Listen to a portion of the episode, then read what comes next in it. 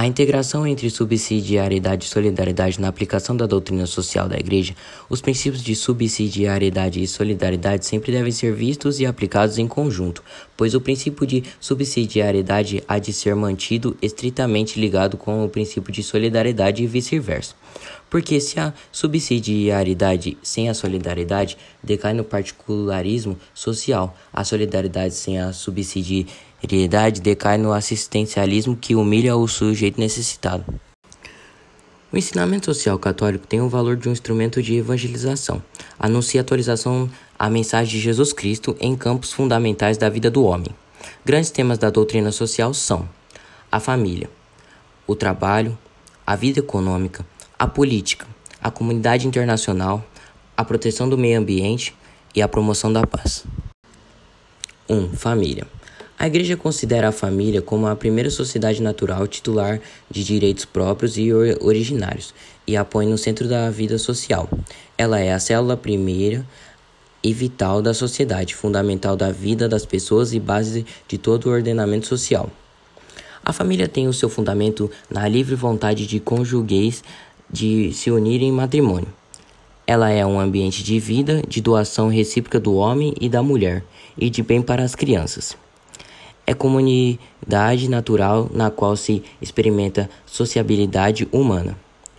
Contribui de modo único e insubstituível para o bem da sociedade. 2. Trabalho. O trabalho humano tem dupla dimensão. Em sentido objetivo, é o conjunto de atividades, recursos, instrumentos e técnicas que o homem se serve para produzir. Em sentido subjetivo, é o agir do homem enquanto ser dinâmico capaz de realizar a várias ações que pertencem ao processo do trabalho e que corresponde à sua vocação pessoal. O trabalho é um dever do homem, mas nunca deve ser considerado simples mercadoria ou elemento impessoal da organização produtiva. O trabalho é a expressão essencial da pessoa, sendo a própria pessoa parâmetro da dignidade do trabalho. 3. Economia. O objetivo da economia é a formação da riqueza e do seu incremento progressivo em termos não apenas quantitativos e qualitativos, tudo isso é moralmente correto se orientado para o desenvolvimento global e solidário do homem e da sociedade em que ele vive e atua. O ensinamento social católico considera a liberdade da pessoa do campo econômico como um valor fundamental. Reconhece a justa função do lucro, harmoniza com a capacidade da empresa de servir a, a sociedade defende o livre mercado, prega que o Estado assuma o princípio da subsidiariedade, valoriza a compreensão de ação pública e privada, defende a obtenção de um desenvolvimento integral e solidário da humanidade. 4. Política. A comunidade política é uma unidade orgânica e organizadora de um verdadeiro povo. Seu dever é perseguir o bem comum, atuando em vista que um ambiente humano em que seja oferecida ao cidadão a possibilidade de um real exercício dos direitos humanos e de um pleno cumprimento dos respectivos deveres. O ensinamento social católico reconhece o valor do sistema da democracia e a validade do princípio da divisão dos poderes em um Estado. Afirma que a comunidade política é constituída para estar ao serviço da sociedade civil. A igreja e a comunidade política são de natureza diversa, quer pela configuração, quer pela finalidade que busca. 5. Comunidade internacional. A conveniência entre as nações funda-se nos mesmos valores que devem se orientar a convivência entre os seres humanos: a verdade, a justiça, a solidariedade e a liberdade.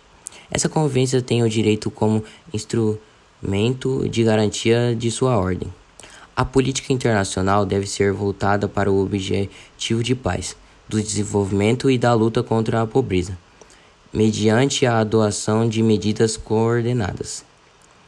O magistério da Igreja defende a instituição de uma autoridade política universal, reconhecida por todos que goze de poder eficiente, a fim de que sejam salvaguardas a segurança.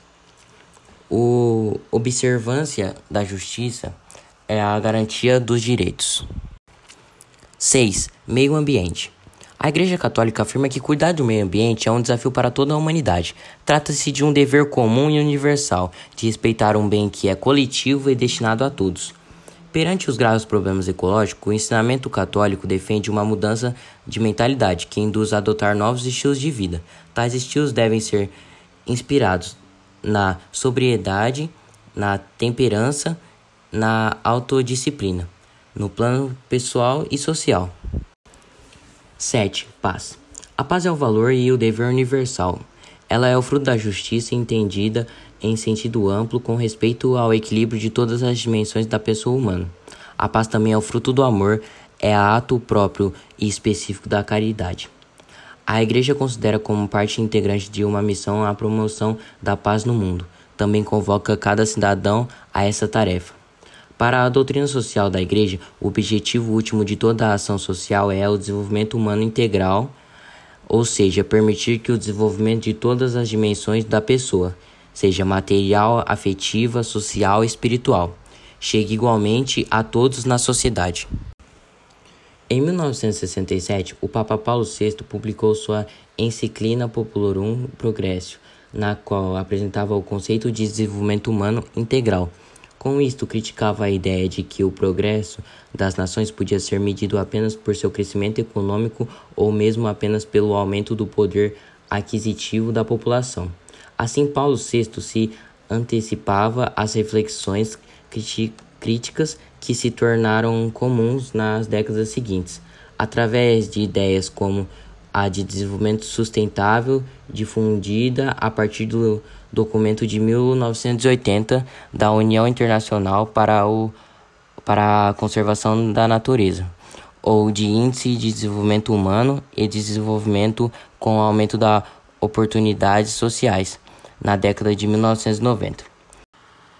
Em 2009, o Papa Bento XVI retomou o conceito utilizado ou como base para a redação da sua enciclina Carista in Veritate. O desenvolvimento humano integral implica que a possibilidade criada pelo crescimento e desenvolvimento econômico das nações estejam igualmente ao alcance de todas as pessoas. Além disso, considera que o desenvolvimento não pode ser apenas material, mas deve incluir todas as dimensões da pessoa. Quem, por exemplo, aumentou muito seu poder aquisitivo, mas se fechou numa posição individual alista e não colabora na construção do bem comum, ou não cresceu intelectualmente ou na vida espiritual, não se desenvolveu integramente. Etapas do ensinamento social católico. De 1891 até hoje, a doutrina social da Igreja foi um ensinamento constante por parte de todos os papas. Leão VIII, na Rerum Novarum, denunciou as condições miseráveis que vivia a classe operária protagonista da Revolução Industrial.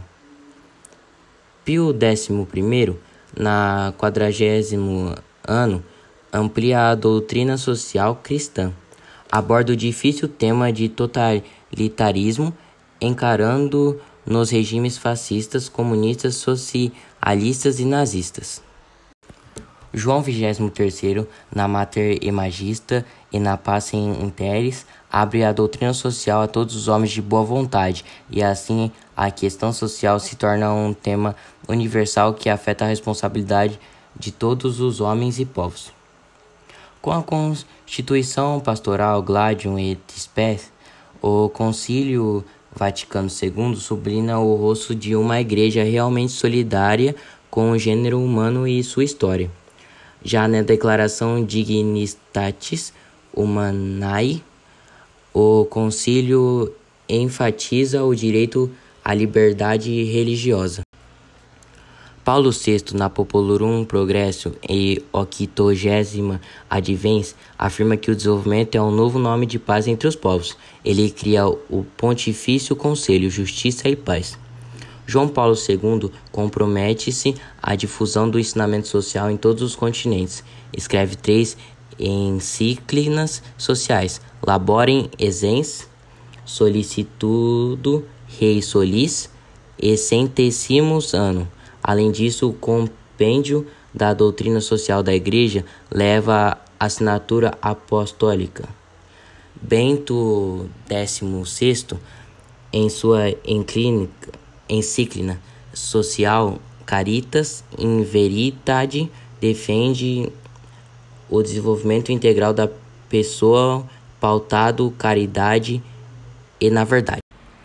A Letem agradece pela colaboração e revisão deste artigo do professor Francisco Borba Ribeiro Neto, coordenador do Núcleo Fé e Cultura da Pontifícia Universidade Católica de São Paulo.